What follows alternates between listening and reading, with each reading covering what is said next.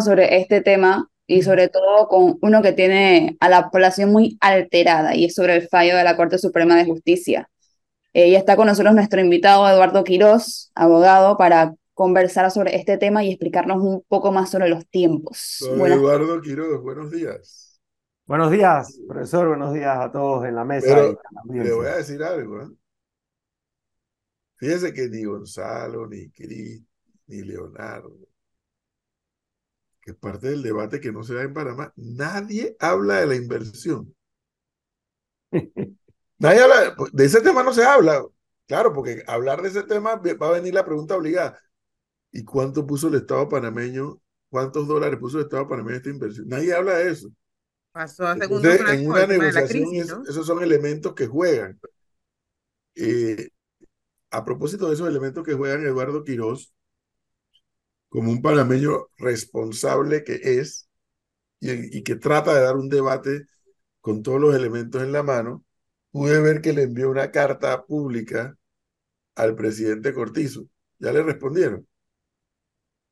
No, no, por supuesto que no. Ahora, lo que asumamos que la última intervención de cuatro minutos en la televisión sea, sea parte de la respuesta, ¿no? Pero no, lamentablemente no. Ahora, lo, penoso que usted me responda. Acotaría a, escuchándolos. Lo penoso que usted me diga es, por supuesto que no, o sea, que tenemos que dar por hecho que no van a responder. Ni por inteligencia artificial le respondieron todo eso, ¿no? Tiene problemas de conexión. Bueno, es parte de lo que es parte de lo que de lo que escuchaba que ustedes decían hace un momento, ¿no? Sobre el asunto de que ustedes decían, no, en este país nunca se podrá discutir tal tema, nunca se podrá discutir este otro tema. Es parte de lo que siento que se nos está quedando en falta en el crecimiento democrático que toda sociedad debe tener. Por supuesto, tenemos más de 30 años de haber recuperado la democracia, pero ¿cuánto hemos hecho por consolidar nuestras instituciones democráticas? ¿Cuánto hemos hecho porque el debate político se eleve de tal manera que los ciudadanos, tal vez no puedes pedirle a todos los ciudadanos que ahí lean todo el contrato eh, ley, pero, pero puedes pedir que sus instituciones funcionen. ¿Cuántos partidos políticos en este país se pronunciaron de manera seria, responsable, documentada sobre el contrato ley? Vaya usted a buscarlo. ¿Cuántos los dirigentes decían una cosa por la mañana y los diputados votaban otra en el Pleno. Entonces, usted, ¿cuántas instituciones de la sociedad civil se expresaron de manera responsable y seria? Ahora uno ve a mucha gente expresándose, pero en el momento del debate democrático. Y ahí también carga al gobierno una gran responsabilidad, porque no supo generar esa, esa discusión, ese debate nacional que un tema de tal trascendencia ameritaba. Entonces, yo sí siento que es importante generar ese debate democrático para que la sociedad crezca. Si no se genera, quedamos en estos, en estos líos y en estos berenjenales en los que, en los que estamos, ¿no? Uno de ellos es el tema constitucional. Perdón, sí. Eh, sí, es que yo quería llegar justo ahí con una pregunta. Hola.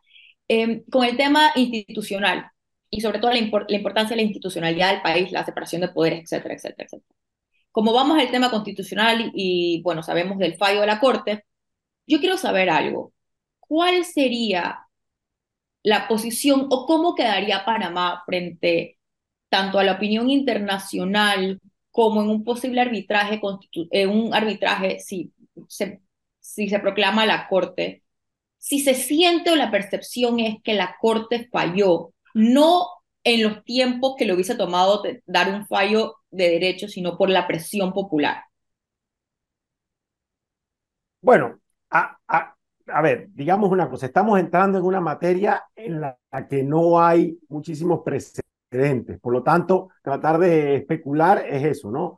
Hagámoslo de la manera más, más responsable que podamos hacerlo, pero quedando claro en eso. Uno, yo no puedo dejar de decir el hecho de que el país esté ahora esperando un fallo de la Corte Suprema de Justicia es porque las instituciones políticas no han funcionado. Esto no podemos dejar de decirlo. Sea, el país está sometido y usted escucha a mucha gente sensata decir, no, hay que esperar el fallo de la Corte y estamos todos esperando el fallo de la Corte. Pero estamos esperando el fallo de la Corte porque el órgano ejecutivo no hizo las cosas de la mejor manera, porque el órgano legislativo, la Asamblea Nacional, no hizo las cosas de la mejor manera, porque el resto de las instituciones que deben funcionar en la democracia, partidos políticos en primera línea, no hicieron las cosas de la mejor manera. Entonces ahora vamos todos a mirar hacia la Corte, que es un ente más bien el menos político de, de los poderes del Estado y que no debiera estar para estar zanjando temas de institucionalidad y de política. Pero bueno, ahí quedamos y ahí estamos. Mira, la, el, el, lo peor que podría pasar en una democracia es que la Corte emite un fallo o que usted esperase que la justicia o que se administrase justicia con un revólver en la cabeza. Eso es lo que usted no quisiera. Y eso no para ningún efecto. Yo puedo tener mi posición sobre la constitucionalidad del, del, contrato ley y la he expresado públicamente. Pienso que es inconstitucional por varias razones. Pero ese no es el punto. El punto es que si usted pone hoy a la Corte Suprema de Justicia a tener que fallar de una manera apresurada, puede incluso terminar perjudicando los intereses del propio Estado panameño. Porque de lo que surja de esa sentencia va a tener que agarrarse el Estado panameño. El Estado panameño quiere decir este, el próximo o el más próximo gobierno, para que estemos claros, el Estado panameño somos todos. Bien, se va a tener que agarrar. Y una sentencia tiene varias partes pero hay dos principales. La, primera es donde la Corte decide sobre si es inconstitucional o no. Y ahí puede simplemente decir, este contrato de ley es inconstitucional. O puede decir, estas determinadas normas son inconstitucionales. Pero la otra parte muy relevante es donde la Corte explica, motiva su decisión. Dice las razones, los argumentos, los criterios, la doctrina, la jurisprudencia, los propios, las propias eh, expresiones que se hayan dado durante este periodo de 10 días que no mucha gente entiende, en el que cualquiera puede alegar en un proceso constitucional.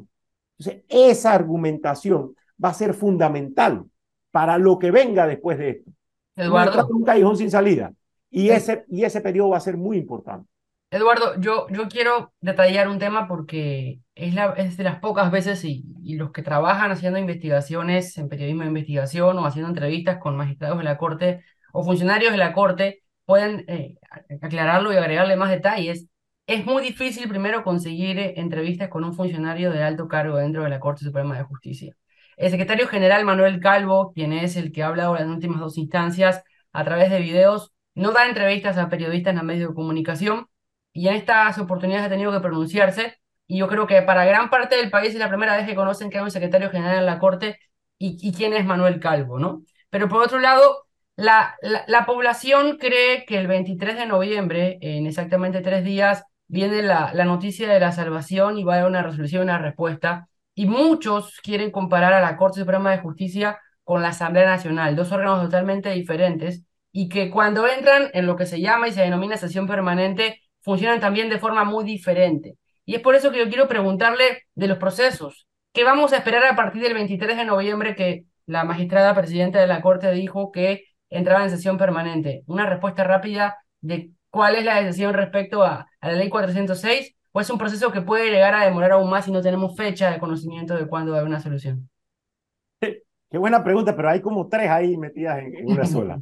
A ver, primero, sí, hay una, hay una frase, hay una apotegma que se, se dice mucho en las facultades de Derecho, dice, los jueces hablan a través de sus fallos. Y esto era pues para plantear que los jueces no debían ser parte del debate porque al final su decisión se pudiese ver afectada por ese debate. Eso ha ido cambiando y las sociedades modernas hoy en día tienen esquemas de comunicación por parte de, los magistrados, de los jueces, de las corporaciones de justicia. Creo que estas expresiones del secretario general son ya una indicación de que hay algún cambio, ¿no? Eh, creo que deben hacer mucha más docencia sobre los tiempos, sobre el proceso, sobre cuánto le, puede tomar a la Corte decidir esto, pero efectivamente es, es, algo en lo que todavía hay que crecer en institucionalidad democrática. Lo otro es sobre eh, la sesión permanente que ellos han anunciado esto no tiene nada que ver con la Corte, con, con, con, el órgano legislativo. Nosotros estamos acostumbrados a escuchar la expresión sesión permanente para cuando la Asamblea, y aquí el profesor nos lo puede explicar mejor, cuando la Asamblea decide, ah, en este tema nos declaramos en sesión permanente, entonces no, no ven, no atienden ningún otro tema hasta que no deciden o no llevan a votación en ese, ese, ese tema que están discutiendo. Aquí no habría que esperar eso. Aquí sesión permanente simplemente sería, vamos a estar atentos a este tema hasta tanto se defina. Pero no quiere decir, porque el propio Código Judicial establece que, por ejemplo, las acciones de amparo de garantías constitucionales tienen prelación sobre cualquier otra cosa que se esté discutiendo. Entonces, si hay amparos de garantías, no puede la Corte decir no los voy a atender, tiene también que atenderlos. No puede la Corte Suprema de Justicia, por ejemplo, no cumplir con algún trámite que sea necesario para que se cumplan con los términos judiciales que estén previstos en el Código Judicial para otros procesos que estén andando. Entonces yo entendería sesión permanente como una forma de decirle al país, vamos a estar con esta prioridad. Pero es eso, es una prioridad, tienen otros asuntos que definir. Y lo otro es, entienda usted, aquí no hay propiamente un debate entre magistrados. Aquí lo que hay es magistrados estudiando, sumergiéndose en un proceso, leyendo. El, el tema más es la lectura, la comprensión, el entendimiento, el buscar jurisprudencia, doctrina, además, antes que el propio debate entre ellos. Cada cual se forma una opinión. Y hay un momento en el que, una vez cumplidos estos 10 días, que entiendo que para un caso el 23 y el otro el 22, allí ya tiene, ahí se puede, a partir de ese momento se puede presentar lo que se conoce como una ponencia o un proyecto de sentencia, que lo hace el magistrado sustanciador, el magistrado ponente, uno de los nueve. Bien, con esa ponencia el resto de los magistrados empieza entonces a estudiar el caso y a, profundizar en eso. Entonces, lo que usted va a tener en algún día posterior a eso, podría ser, hombre, dos, tres días, podría ser siete días, pero también puede ser diez años, porque usted vio lo que pasó en, la, en, el, en el caso pasado. Entonces, allí se discute la, la ponencia. Si esa ponencia obtiene mayoría, se convierte en sentencia si esa ponencia no llegase a tener mayoría, cosa que puede pasar, entonces se pasa, la, el, se pasa el derecho a preparar el proyecto a otro magistrado que esté en el lado de los que no fueron, eh, eh, de los que obtuvieron la mayoría a rechazar esa ponencia inicial. Entonces, es un proceso. No preveo muchas de estas cosas para este caso, porque siento que lo que está la Corte tratando es de enviar un mensaje de que lo va a hacer rápido, pero se tienen que cumplir con los pasos. Pero es prudente el mensaje, ¿no? Que el secretario salga a decir qué es lo que va a pasar, que nunca ocurre, porque le pregunto si es prudente a juicio suyo, porque hay quienes consideran que ah, pudieran estarle llenando de expectativas a quienes están en las calles eh, luchando contra el contrato minero.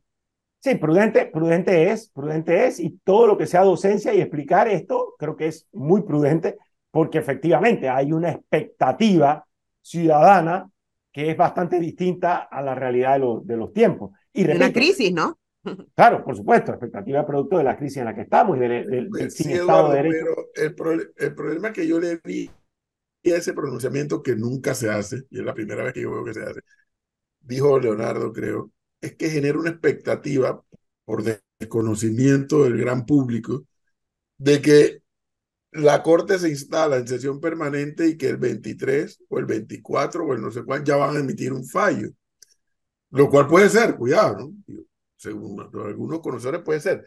Pero a mí lo que me preocupa, sea cual sea el fallo, en la dirección que sea, que sea un fallo en función de las graderías y no un fallo en función del análisis de cada uno de los nueve magistrados del documento que tiene por delante y de las demandas del cual ha sido objeto. O sea, cuando tú sacas al secretario que nunca sale, que nadie sabe que existía, diciendo que a partir de tal fecha, sesión permanente, tú dices, ah, bueno, ya viene la decisión. De sí, un, momento para otro. El, sí, efectivamente, se crea, más bien pareciese que está promoviendo esa expectativa. Pero por otro lado, yo, yo pensaría que es oportuno explicarle a los ciudadanos, porque de esa explicación también está la salvaguarda de los mejores intereses del Estado. Muchos hemos dicho, la Administración de Justicia está en falta con este país hace mucho tiempo y en muchos temas, pero ahora todos estamos a las expectativas de esa decisión. Entonces, que explicar cómo es el proceso yo creo que puede, puede ayudar. Claro, pero ahí usted mencionaba al principio, don Eduardo, que no hay que exigirle a la población que se le dé el contrato, pero ¿cómo así? ¿Cómo no hay que exigirle a la población que se le dé el contrato? Usted no puede estar protestando sin tener una base siquiera de lectura o de conocimiento sobre lo que está protestando, por lo cual está protestando, a favor o en contra. El ciudadano debe conocer la norma para decir estoy a favor o estoy en contra con argumentos. De acuerdo. No, mi planteamiento, a ver, lo, lo, lo, aclaro un poco más. Mi planteamiento es, a ver, no todo ciudadano panameño va a poder leerse el contrato. Ante esa realidad, usted pertenece a un gremio, usted pertenece a una asociación, usted pertenece a un partido, usted pertenece a, a, un grupo y usted lo que espera es que esa organización sí haga el estudio a fondo. La lectura, la sola lectura del contrato que yo hice tres, cuatro veces, no te resuelve muchos problemas. Esa lectura tiene que ir acompañada de entender muchas otras cosas más. Entonces ahí es donde tú esperas que quienes son, digamos, representantes fundamentales de un, de una, de un sistema democrático emitan criterios y te puedan servir para formarte tu lo que pasa Lo que pasa es que, eh, Eduardo, esos criterios que usted plantea, que si bien son necesarios, son al final interpretaciones. Entonces, sí, yo, yo no creo, ahí yo difiero completamente de usted, de que los ciudadanos no pueden leer el contrato. Claro que lo pueden leer. Que lo hagan es otra cosa. Pero claro que lo pueden leer. Leerlos, todo el mundo puede leer el contrato, la gran mayoría, eh, por no decir que todos. El, el punto es que dejar que alguien le explique usted el contrato es caer en una interpretación de una persona que puede estar a favor o en contra. Pero entonces también tenemos que tener una responsabilidad, no solo los entes del Estado, sino los, los líderes sindicales que están colapsando Panamá, decir, oye, yo me lo leí y estoy en contra de esto, esto, esto, esto. Eso, es otra cosa, Gonzalo. Eso, eso es otra cosa. Los, todo aquel que sea dirigente, todo aquel que esté expresándose públicamente, todo aquel que esté tomando una acción en función de tal cosa, debe habérselo leído y debe tener una opinión y un criterio propio. Eso no, no, no, no hay discusión. Eduardo, volviendo al, al, al tema eh, de la Corte Suprema de Justicia. Me pregunta un oyente aquí si cabe la instancia para presentar, para que después del fallo, sea constitucional o inconstitucional, la mina u otro de los abogados planteen un recurso de aclaración. Bueno, el, el Código eh, Judicial establece que cualquier sentencia de cualquier instancia del órgano judicial puede obtener o puede, puede ante ellas se puede presentar un recurso de aclaración es bastante el código, el código también en señalar cuáles son los aspectos que se pueden aclarar. O sea, no se cambia el fondo de una sentencia en una aclaración. Se puede aclarar algo que esté oscuro, alguna frase que no esté clara, algún, si, si el fallo trata de cifras, alguna cifra que no haya quedado clara, eh, por ejemplo, cuándo entra en vigencia o no, ese tipo de cosas. Pero el fallo de fondo, la decisión de fondo, no se puede alterar a través de una aclaración. Y lo otro que también debe quedar claro es que la sentencia eh, una vez emitida, no queda suspendida por un supuesto recurso de aclaración. Eso no suspende los efectos de la, de la sentencia. Ahora, este es otro elemento también importante acotar. Las sentencias en materia de constitucionalidad que tienen efectos erga omnes, que quiere decir que es para todos, o sea, que afectan a todos, porque, por ejemplo, este es un contrato ley, este en particular es un contrato ley entre Minera Panamá y el Estado panameño. Pero si una ley que nada más afectase a determinadas personas fuese declarada inconstitucional, tiene que ser publicada en la Gaceta Oficial. Toda sentencia en materia de constitucionalidad tiene que ser publicada en la Gaceta Oficial porque tiene efectos para todos. Entonces, una vez emitido el fallo de la Corte Suprema de Justicia, ese fallo tiene que ser publicado en la Gaceta Oficial para que surte efecto. Hay un comunicado, Eso le iba a decir. de First Quantum. Y a mí lo que me comienza a preocupar cada vez más, porque yo veo que algunos colegas suyos, no sé si ustedes están en esa onda también, ven lo del arbitraje como algo así como, ah, tranquilo, no pasa nada. Otros colegas suyos dicen, no, no, no, el, el tema del arbitraje es algo serio, hay que prestarle atención. Puedes ganar el arbitraje como puedes perderlo. Y, que, entran, y entran en consideraciones de por qué se puede perder y por qué se puede ganar el arbitraje. Pero yo veo que la empresa, cuando saca sus documentos o sus comunicados, trata de ser muy preciso, porque me imagino que eso será parte de la discusión en un arbitraje. Ciudad de Panamá, 20 de noviembre de 2023. Debido a los bloqueos ilegales por parte de pequeñas embarcaciones que han tenido lugar en el puerto internacional de Punta Rincón, sitio de desembarque de materiales e insumos que se emplean para la operación de la mina, Minera Panamá ha reducido sus operaciones a un tren de procesamiento de mineral y espera quedarse sin suministro para la planta de generación de energía aproximadamente a mediados de la semana que comienza hoy 20 de noviembre de 2023. Los bloqueos están eh, impidiendo la entrega de suministros necesarios para operar la planta de energía independientemente de las necesidades de las operaciones, la seguridad y el bienestar de la fuerza laboral de Minera Panamá en la principal, en la, perdón, la letra está mínima, Flor, es la prioridad, de Minera Panamá es la prioridad de la empresa. Las autoridades locales están presentes y continúan monitoreando y evaluando la situación para lograr un retorno definitivo a las operaciones marítimas. Si las acciones ilegales continúan impidiendo los suministros necesarios para operar la planta de energía, la empresa reducirá el tren de procesamiento restante esta semana y suspenderá temporalmente la producción. Además de los importantes pagos de impuestos y regalías que realiza la empresa, la mina representa más del 2% de la población activa total de Panamá y colabora con proveedores locales por valor de casi 20 millones de dólares por semana.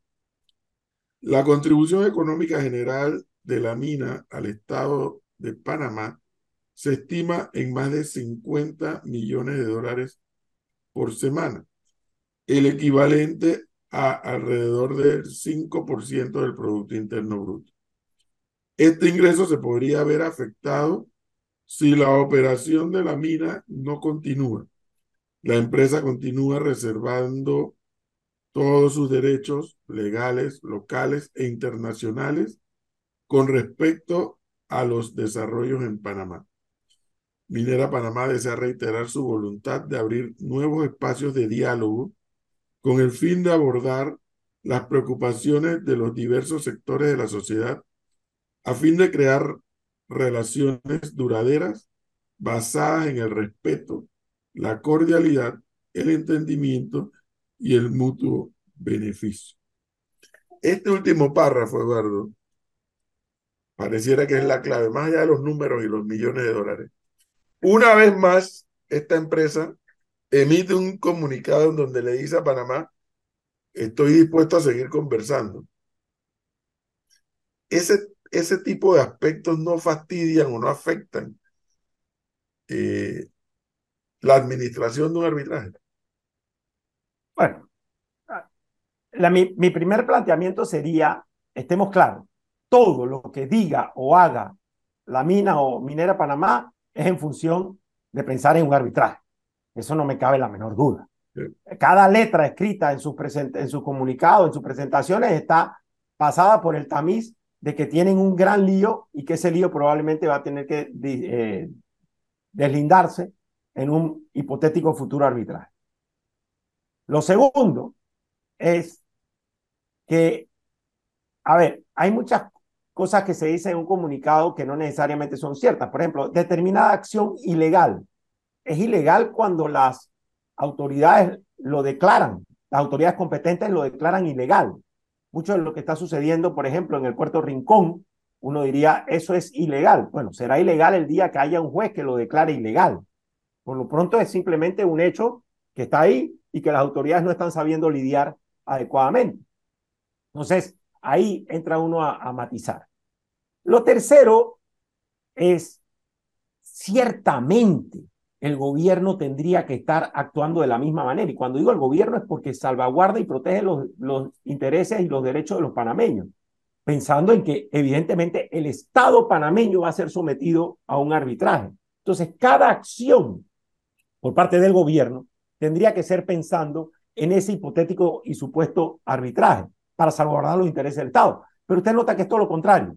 Cada acción del gobierno, las pocas veces que actúa, es otra chambonada más y es un palo loco. Y aquí, como, aquí nos convocaron a un referéndum en, 15, en 45 días, lo cual no tenía ni pie ni cabeza, pero eh, así vamos, así vamos. Y todo eso va a ser. Eduardo, pero, el, previsito de, de, los tratados Torrijos-Carter fue en 40 días. Ah, bueno, pues, por supuesto, en las mismas, en las mismas condiciones. Aquí le pregunto. No tenemos edad para saber qué pasó allá. Lo otro es, y aquí sí una acotación, digamos, más personal, una opinión muy personal más bien, es la minera Panamá está en territorio panameño. Tiene que entender la realidad que se está viviendo. Yo he dicho ya varias veces, ese contrato nació muerto. Las condiciones en que se aprobó hicieron que naciera muerto. Entonces ya hay que lidiar con esa nueva realidad. Ojalá que antes que estar pensando en arbitraje, estuviesen pensando en cómo ser parte de la solución. El gran reclamo de este país ante la realidad, y es una realidad de la cual podríamos discutir muchísimo, pero es una realidad, es que ese contrato no tiene ninguna viabilidad, sea más, incluso más allá de lo que diga la Corte Suprema de Justicia.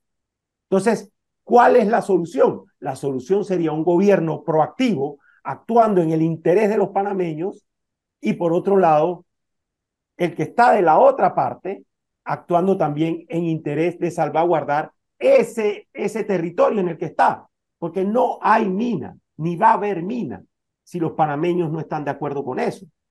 Entonces, ahí tendría, y pareciese que las calles ya dijeron cuál es la, conclusión con respecto a eso. Entonces, tienen que ser parte de la solución. Si no son parte de la solución, van simplemente a agravar más el problema. Aquí le iba a decir que un oyente le pregunta eh, sobre el criterio de Suntrax de que un fallo de inconstitucionalidad legaliza todo lo anterior hecho por la mina, por lo que deja a Panamá en malas condiciones frente a un arbitraje. Bajo ese criterio de Suntrack, pregunte el oyente, una vez se emitió el primer fallo de inconstitucionalidad publicado en Gaceta, ¿todo lo anterior queda legalizado?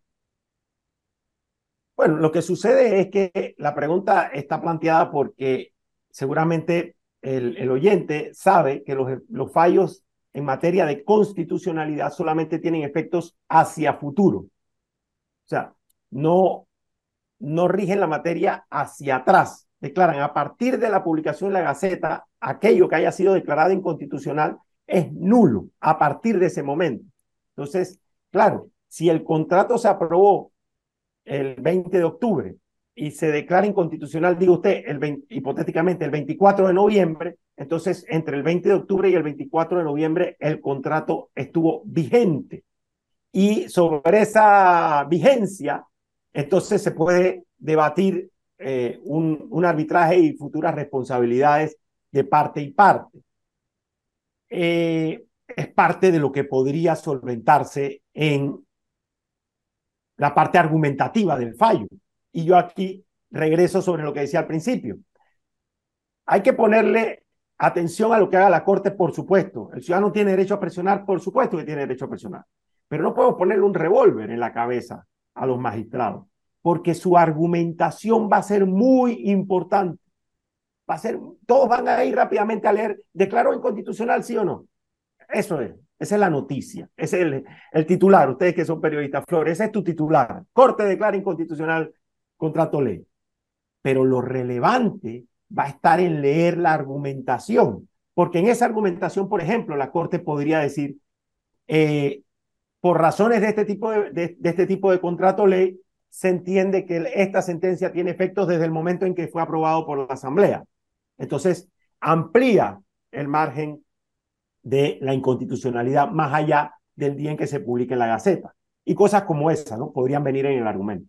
Eduardo, un, un tema que ha quedado desapercibido debajo de la alfombra en estos días por el tema minero y, la, y la respuesta de, de, la Corte, los procesos y, los cierres es el presupuesto general del Estado para el año 2024.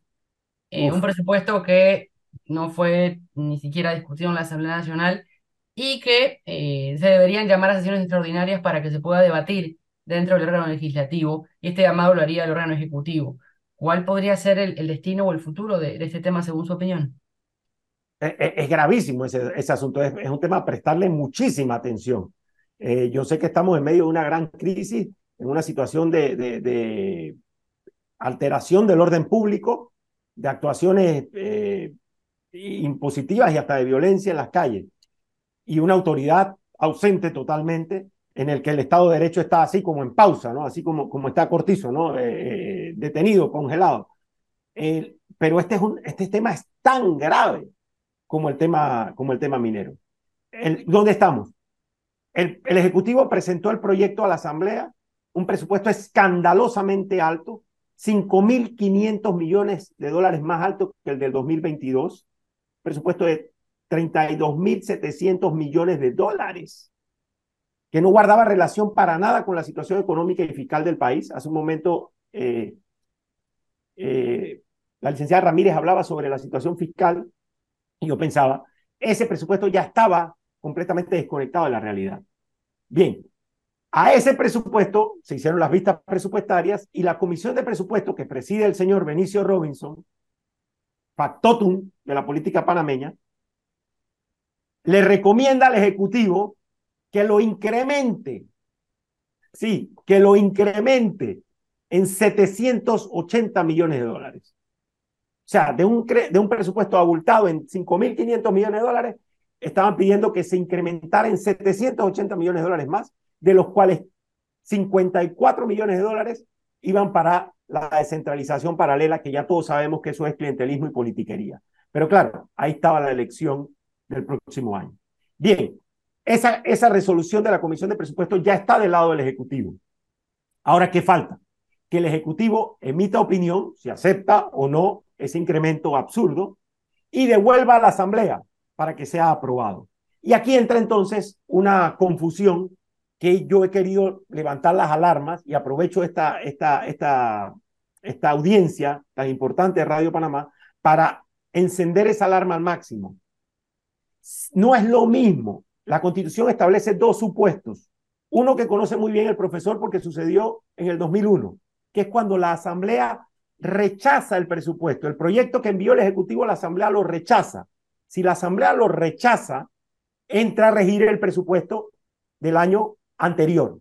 Por ejemplo, si rechazan el proyecto del 24, entraría a regir el, proyecto, el, el, el presupuesto vigente en el 2023. Pero el otro supuesto, que no ha sucedido nunca en la historia republicana es que la Asamblea no vote el presupuesto. Si la Asamblea no lo vota, entra a regir el proyecto que presentó el Ejecutivo. Y aquí hay una gran confusión porque mucha gente piensa, no, entra a regir el del año pasado. No, si no se vota en la Asamblea, entra a regir el proyecto que mandó el Ejecutivo. Y el gobierno podría estar preparando jugar, hacer esa jugarreta. ¿Por qué? porque por un cambio constitucional que se dio en el 2004, donde se adelantó la toma de posesión del presidente al primero de julio, se varió también los periodos de sesiones ordinarias de la Asamblea. Y esto es muy detallista, pero lo menciono rápidamente. Antes iban del primero de septiembre al 31 de diciembre. El 31 de diciembre es el último día del año fiscal. Y ahora van del primero de julio al 31 de octubre. Por eso ahora estamos en sesiones, estamos en periodo de receso, hasta el 31 de diciembre. Entonces, la Asamblea no podría votar el presupuesto salvo que el Ejecutivo la convocara a sesiones extraordinarias. Entonces, el Ejecutivo tiene el sartén por el mango. Si el Ejecutivo quisiese hacer una jugarreta, no convoca a la Asamblea, no hay votación y se sirve con la cuchara grande y nos mete el presupuesto, el proyecto de presupuesto que presentó para el 2024 con cinco. Ya que ser aprobado por el Consejo de Gabinete. Por una resolución. Ser aprobado por el Consejo de Gabinete. Exacto. Tema muy, muy delicado. Yo creo que hay que prender todas las alarmas. Es un tema gravísimo por la situación que se produce a partir de este tema eh, del rechazo del contrato minero, porque está todo lo otro que se estaba planteando, el servicio de la deuda, las posibilidades de que el grado de inversión del país se varíen, la recesión económica. Cortizo aparece cuatro minutos en televisión y no le dice al país una palabra sobre cómo va a reactivar la economía el ministro de Economía simplemente, si el presidente está ausente, el ministro de Economía simplemente, yo creo que se fue de vacaciones, está como masa, pidió licencia. Entonces, como más en la Argentina, quise decir. Eh, no, dice, no dice esta palabra es mía, esta boca es mía, y el país está básicamente a la deriva en un tema de trascendental importancia. Entonces, don Eduardo, yo quisiera preguntarle, siendo usted o, trayendo usted la crítica hacia el ministro de Economía, por acá han pasado y han desfilado diferentes eh, miembros de la política panameña y han pedido que pongan su puesto a la orden, su cargo a la orden, el ministro de Economía, eh, el ministro de Ambiente. Si usted tuviese el presidente en este momento de frente, usted le diría, por favor, despida al ministro de Economía, despida al ministro de Ambiente. ¿Usted haría un, un, remazón de ministerios? ¿O de ministros y ministros? Lo repito, las instituciones democráticas tienen fórmulas para resolver las crisis políticas. Aquí lo que corresponde, se lo he dicho y lo repito aquí al señor Cortizo, aquí lo que corresponde es una crisis de gabinete. Crisis de gabinete es una fórmula democrática en la que todos los ministros ponen su cargo a disposición, a pesar de que son de libre nombramiento y remoción de presidente. El presidente puede despertarse hoy y decir, saco a tal ministro, lo cambio y lo quito. Pero se produce una crisis cuando todo el gabinete le dice, están nuestros cargos a disposición. Es una fórmula democrática ¿Por qué? Porque existen relaciones, afinidades con ministros y tal. Entonces es una fórmula elegante y protocolar de decirle al presidente, todos estamos dispuestos a ir. Pero, pero ahí, ahí el presidente escoge y decide quiénes se van. Puede cambiarlos a todos, puede cambiar a cinco, puede cambiar la mitad, pero produce un hecho político que le genera descompresión social y poner a gente que lidie con esta nueva realidad. Acá hay una nueva realidad a partir de la crisis. Quienes servían antes ya no sirven ahora. Pero, don Eduardo, por ejemplo, eh, ante el pedido de muchos de hacer un, un revolcón ministerial, el profesor dice, eso no sirve para nada, porque ¿quién le garantiza a usted que el que venga después va a actuar mejor o peor que el que estaba? Eh, y, a, ese argumento yo le digo, a ver, eh, al menos es un, es un llamado de atención, es, es una muestra eh, de, de, saber y entender que la situación política en Panamá, en este caso, es grave. Ya va.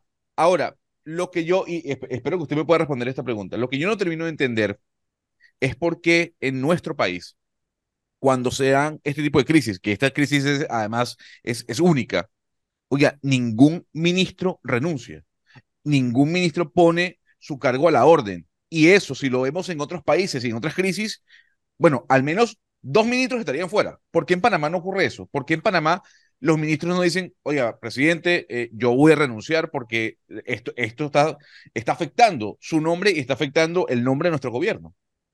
Porque somos un país donde falta institucionalidad democrática. Aquí usted designa ministro a gente que no conoce ni siquiera el tenor de la constitución. Aquí usted designa eh, funcionarios que ni siquiera saben cuál es su rol con respecto a las funciones que tiene. Son ministros de Estado, no son ministros de la cartera, son ministros para su cartera, pero son antes de eso ministros de Estado que tienen que estar pendientes de todo lo que sucede en el país. No, ah, no, yo soy ministro, digo usted, de lo que sea, de ministro de, de Cultura. Yo no tengo nada que ver con lo que está pasando con la mina. No, usted es ministro de Estado. Por eso la renuncia al gabinete no produce nada, Eduardo. Profesor, yo, yo, yo he escuchado su posición en esta no la comparto. Lo que yo creo que la crisis de gabinete produce es el hecho político que le puede permitir al presidente remontar la crisis. No es porque lo va a solucionar, no es porque va a venir alguien mejor que Alexander o peor que Alexander, cosa que puede pasar, porque usted saca a Alexander y mañana lo que venga sea peor, eso puede pasar. Pero la crisis produciría la descompresión social.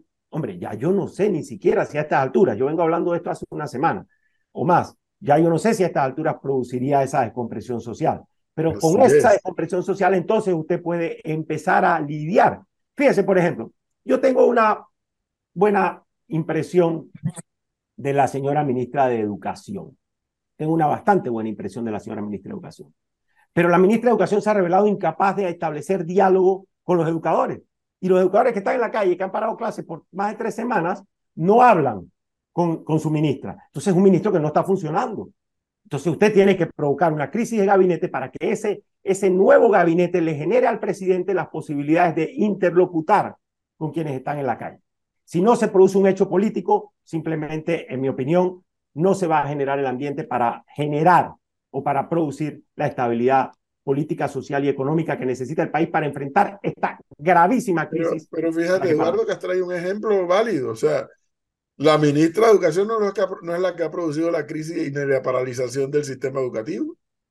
Aquí le preguntamos a uno de los dirigentes cuál es el pliego de reivindicación de ustedes ante el Meduca y dijo que ninguno. Ninguno. Entonces, ¿de qué estamos hablando? Pero, pero se revela... que la votes y traigas uno nuevo si la crisis, la paralización no es en función de reivindicaciones ante el Meduca. Pero también es cierto, profesor, que esa misma gente que dice no tengo ningún pliego de, reclamos ante el Ministerio de, Educación, en la calle dicen no hablamos con la ministra de Educación. un ministro que no puede interlocutar con el sector al que, al que se debe, es un ministro que ya no está funcionando. No, ese lo va a pasar con cualquiera, con cualquiera que ponga ministro. Eso va a pasar con cualquiera, Eduardo, por amor a Dios. Porque ellos no quieren a nadie. Es, irrelevante, las quitas y te ponen a ti de ministro de Educación y, la, y, y el sistema va a seguir paralizado. Si el, si el gobierno no genera, y el presidente en particular, una descompresión social y política, no va a poder seguir gobernando. Esa es la, realidad, como no lo está haciendo ahora mismo. Eduardo, pero es que la descompresión está en torno al contrato y a la minería, no en torno al resto de los temas. Por supuesto que ese es el tema principal, pero usted también sabe que allá afuera hay otra realidad que abarca mucho más que el simple, que el simple contrato ley. Todo un tema, todo un tema, pero bueno. Seguiremos esperando entonces. El 24, ¿usted espera fallo o no espera fallo? Me parece que no cumpliría con los términos de que se haga un buen trabajo. Yo le he dicho, no se le puede poner un revólver en la cabeza a la Corte Suprema de Justicia porque es, más, es tan importante como la decisión, la argumentación que hagan de ese fallo. Tomo nota de ese elemento, creo que es interesante lo que nos ha dicho Eduardo Quiroz en la mañana de hoy, nos lo dice por tercera vez, no busquemos, que es lo que usualmente hacemos, la parte resolutiva, sino busquemos